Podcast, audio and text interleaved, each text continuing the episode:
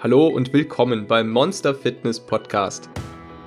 Wenn du wissen möchtest, wie du deinen inneren Schweinehund, dein inneres Monster in den Griff bekommst, effektiv abnehmen kannst und dauerhaft dein Leben veränderst, dann bist du hier genau richtig.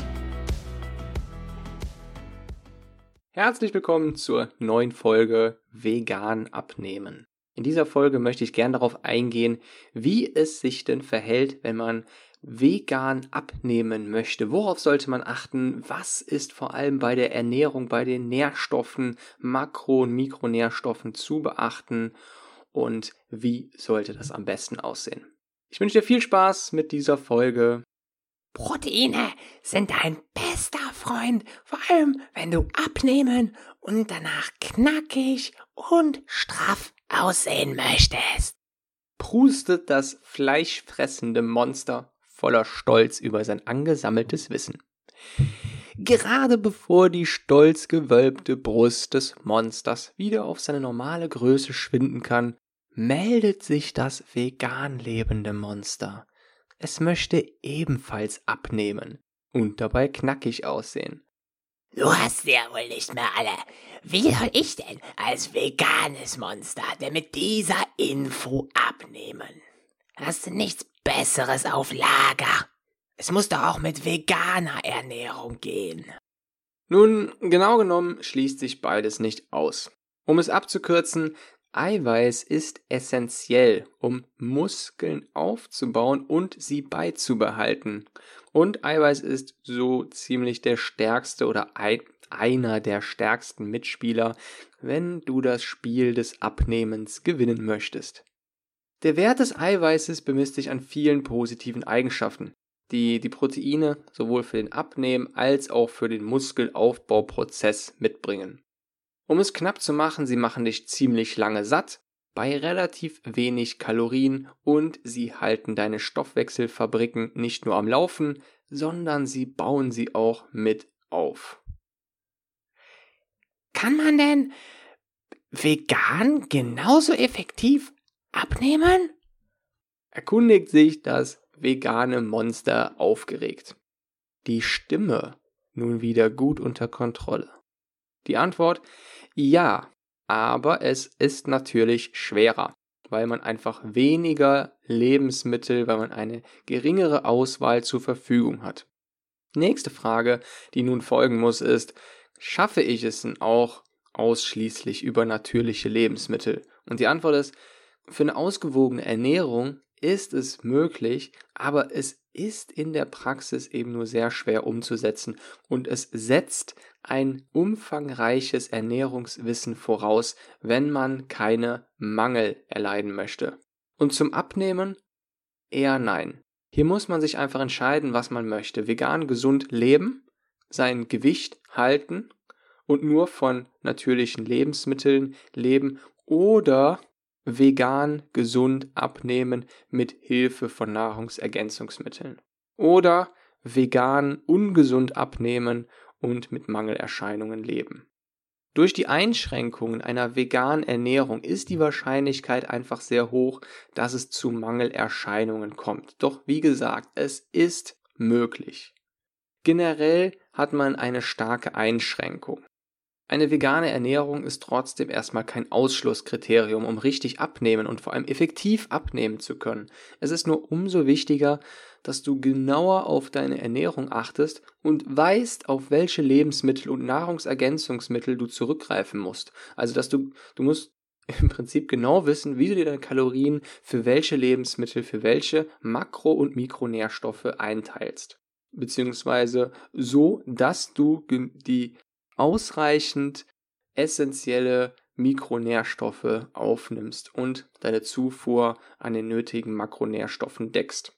Entsteht ein Mangel bei einem oder mehreren der Makro- und Mikronährstoffe wie Kohlenhydrate, essentielle Fette, Proteine oder bei den Mikronährstoffen Vitamine, und davon gibt es 13, die alle lebenswichtig sind, und Mineralstoffe, so kommt es zu psychischen und physischen Mangelerscheinungen, die man am Anfang erstmal gar nicht wahrnimmt und die sich erstmal dann nur schleichend bemerkbar machen und die man dann oftmals auf ähm, andere Dinge schiebt, auf andere Faktoren. Das kann zum Beispiel einfach sowas sein wie ähm, häufigere Müdigkeit, Energielosigkeit und so weiter. Bedenkt man nun, dass eine Diät ja ohnehin jetzt nicht gerade einfach ist, dann sollte man eben noch mehr darauf achten, eine solche Unterversorgung zu verhindern, weil es natürlich deswegen nochmal ähm, erschwert wird. Man stelle sich nun mal vor, man müsse eine Diät machen und hat von Anfang an nochmal zusätzlich weniger Energie und ähm, weniger Antrieb, als man es normalerweise hätte für diese Diät. Also ist es möglich, aber komplizierter, vegan effektiv abzunehmen. Ganz genau. Wenn man alles richtig einhält, kann eine Diät genauso effektiv sein. Zusammenfassend kann man, sollte man bei einer veganen Ernährung vor allem darauf achten, dass man essenz genug essentielle Fette aufnimmt, zum Beispiel über pflanzliches Öl, genügend hochwertige Proteine, zum Beispiel über hochwertiges Eiweißpulver und dass man darauf achtet, dass man die fehlenden Vitamine bzw. die Vitamine, die man normalerweise leicht über tierische Lebensmittel aufnehmen kann, durch pflanzliche Lebensmittel oder Nahrungsergänzungsmittel ersetzt. Und bei den Vitaminen sind es vor allem die Kandidaten der Vitamin B-Mannschaft, die übrigens auch nur als ganze Mannschaft richtig wirken. Vitamin B2, B3 und ganz besonders Vitamin B12 sind vor allem in tierischen Lebensmitteln enthalten. Moment. Warum Eiweißpulver? Ich weiß, dass Eiweiß auch in genügend pflanzlichen Lebensmitteln enthalten ist. Hülsenfrüchte zum Beispiel. Das ist völlig korrekt. Das Problem dabei ist nur, wir reden ja jetzt nicht nur davon, dass wir uns ähm, gesund ernähren möchten und unser Gewicht halten möchten, sondern es ist eben nochmal eine ganz andere Geschichte, gleichzeitig abzunehmen und sich dabei vegan zu ernähren. Das heißt, dass deine Kalorien ja dann nochmal stark eingeschränkt sind und du damit dann noch genügend Proteine aufnehmen musst. Und das wird nun nochmal dadurch erschwert, dass pflanzliche Proteine eine geringere biologische Wertigkeit besitzen im Vergleich zu tierischen äh, Lebensmitteln, zu tierischen Eiweißlieferanten. Und obendrauf, weil das Ganze noch nicht schwer und kompliziert genug ist, kommt nochmal, dass generell die pflanzlichen eiweißreichen Lebensmittel immer noch eine höhere Kaloriendichte besitzen als die tierischen Eiweißlieferanten. Das heißt, dass man für das, was man an Eiweiß bekommt, aber gleichzeitig auch nochmal mehr Kalorien aufnehmen muss. Doch erstmal nochmal zurück zum, zur biologischen Wertigkeit. Die biologische Wertigkeit gibt an, wie viel wir von dem Eiweiß, das wir aufnehmen, überhaupt äh, verstoffwechseln können, überhaupt gebrauchen können. Das heißt, wenn wir Eiweiß aufnehmen über unsere Nahrung, dann bedeutet das nicht, dass wir genau diese Menge an Eiweiß auch dann wirklich nutzen können und dass diese Menge wirklich verstoffwechselt wird. Man stelle sich den Effekt nur mal bei den Kalorien vor. Wie toll es wäre, wenn wir einfach eine ganze Menge an Kalorien aufnehmen würden, aber der Körper wird nur einen kleinen Teil davon umsetzen. Wir würden 2000 Kalorien aufnehmen, der Körper lagert aber nur 500 Kalorien ein und nicht die ganzen 2000. Leider gibt es diesen Effekt allerdings nur beim Eiweiß. Und der Faktor, der angibt, wie viel von diesem Eiweiß überhaupt äh, genutzt werden kann, das ist eben die biologische Wertigkeit, die allerdings nicht genau angibt, also die Zahl die bei der biologischen Wertigkeit steht, die wird nicht mit äh, dem, dem Eiweiß, mit der Eiweißmenge multipliziert und dann hat man wirklich die konkrete Menge, die dann wirklich umgesetzt wird, sondern es ist nur ein Richtwert. Das heißt, je höher der Wert ist, desto mehr kann umgesetzt werden, je niedriger, desto weniger kann umgesetzt werden. Hühnereiweiß gilt so ein bisschen als das Optimum, als beziehungsweise als der Maßstab für 1,0 also nahezu 100% ähm, Umsetzung vom Eiweiß, vom Nahrungseiweiß in Körpereiweiß. Also wenn man ein Hühnereiweiß, ein, wenn man Eiweiß vom Hühnerei isst, dann kann man davon ausgehen, dass das zum aller, allergrößten Teil auch wirklich in Körpereiweiß umgesetzt wird.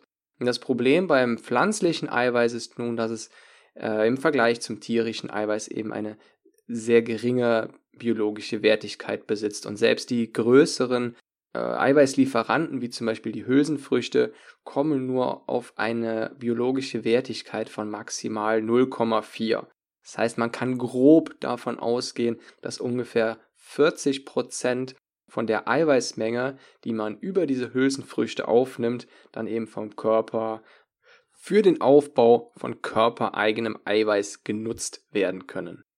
Deswegen macht es einfach sehr viel Sinn, vor allem bei, wenn man vegan abnehmen möchte, eben zusätzlich noch auf ähm, Proteinpulver zurückzugreifen, um es sich nicht nahezu unmöglich zu machen, gleichzeitig abzunehmen, straff zu bleiben, geschweige denn sogar noch Muskeln aufzubauen und eben sich dabei noch vegan zu ernähren.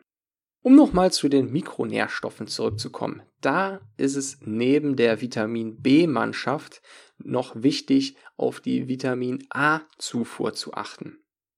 Vitamin A kommt nicht nur als Vitamin A vor, sondern kann aus Beta-Carotin gebildet werden. Und Beta-Carotin steckt in Obst und Gemüse, zum Beispiel vor allem in Mohrrüben. Das ist nämlich das, was die Mohrrüben so orangefarben werden lässt. Und dieses Beta-Carotin kann eben in unserem Körper zu Vitamin A umgewandelt werden. Jedoch wird dafür wiederum Fett benötigt. Des Weiteren benötigen wir genug Vitamin D. Und Vitamin D steckt vor allem in tierischen Lebensmitteln und außerhalb unserer Ernährung in der Sonne. Beziehungsweise die Sonne sorgt dafür, dass Vitamin D, dass wir Vitamin D bilden können, wenn wir eben genügend Sonnenstrahlen abbekommen. So Pi mal Daumen reichen bereits 10 bis 15 Minuten für Hände und Gesicht aus, um eben den Bedarf an Vitamin D zu decken. Etwas düster sieht es dann natürlich im Winter aus, wenn, naja, die Sonne eben nicht scheint und wir normalerweise das Vitamin D über unsere tierischen Lebensmittel aufnehmen würden, dann müssen wir bei der veganen Ernährung einen Ersatz dafür finden. Weitere betroffene Mikronährstoffe sind Zink, Calcium und Eisen. Bei, den, bei diesen Spurenelementen solltest du also darauf achten, dass vor allem Eisen, Zink und Calcium gedeckt werden, da diese normalerweise in Fleisch- und Milchprodukten vor allem enthalten sind. Vegane Lebensmittel, die diese Spurenelemente enthalten, sind zum Beispiel Weizenkleie, das Eisen enthält, als Calciumlieferanten kommen zum Beispiel Brokkoli, Blattgemüse, Mandeln und Walnüsse in Frage. Letztere haben allerdings wieder viele Kalorien und Zink kann sehr gut über Erdnüsse aufgenommen werden. Hierbei gilt eben auch wieder, es ist schwer gleichzeitig sein Kaloriendefizit einzuhalten und dabei eben all diese nötigen Nährstoffe und Mikronährstoffe über natürliche und vegane Lebensmittel aufzunehmen. Okay, also, genau darauf achten, wie ich die pflanzlichen Eiweißquellen miteinander kombiniere, um eine höhere biologische Wertigkeit zu erzielen oder Eiweißpulver ergänze und fehlende Mikronährstoffe wie Vitamine, Spurenelemente und Mineralstoffe über Nahrungsergänzungsmittel hinzuzufügen oder im Rahmen meines Kaloriendefizits über natürliche vegane Lebensmittel aufnehmen. Und dann werde ich schlank und straff aussehen, wie ein knackiges Monster mit Wespentaille und Knackepopo. Ganz genau. Vor allem die Kombination der verschiedenen Eiweißquellen ist, spielt bei der veganen Ernährung nochmal eine besondere Rolle. Das heißt, Alleine können diese pflanzlichen Lebensmittel eine niedrige biologische Wertigkeit besitzen, aber wenn man verschiedene Eiweißquellen miteinander verbindet, dann können sich die fehlenden Aminosäuren, die eben für die biologische Wertigkeit maßgeblich sind, miteinander ergänzen bzw. gegenseitig ergänzen und man kann so dann immer noch eine höhere biologische Wertigkeit erreichen, als wenn man jetzt zum Beispiel nur isoliert Hülsenfrüchte aufnimmt. Das muss man allerdings vorher genau wissen und man muss genau wissen, wie und womit man das dann kombiniert. Alles klar, dann mal ran ans vegane Werk. Ganz genau. Und ich wünsche dir viel Spaß dabei. Bis zur nächsten Folge. Wenn du das hier hörst, bedeutet das, dass du bis zum Ende drangeblieben bist. Und das freut mich riesig. Denn mit dir, ja genau, mit dir steht und fällt dieser Podcast. Wenn dir diese Folge gefallen hat und du den Podcast noch nicht abonniert hast, dann bist du jetzt herzlich dazu eingeladen, das jetzt zu ändern. Am einfachsten gehst du dazu einfach auf iTunes, suchst dort nach Monster Fitness und klickst auf Abonnieren. Alternativ kannst du den Podcast auch auf der Plattform monster-fitness.com slash podcast abonnieren. Wenn du Feedback hast oder die Interviewpartner einfallen, die ich interviewen kann, schick mir doch einfach eine E-Mail an info at monsterfitness.com. Mehr Infos und die Show Notes zu dieser Folge findest du unter monster-fitness.com slash podcast. Dort findest du auch Links zu Monster Fitness auf Instagram, Facebook und so weiter. Ich danke dir und bis zur nächsten Folge.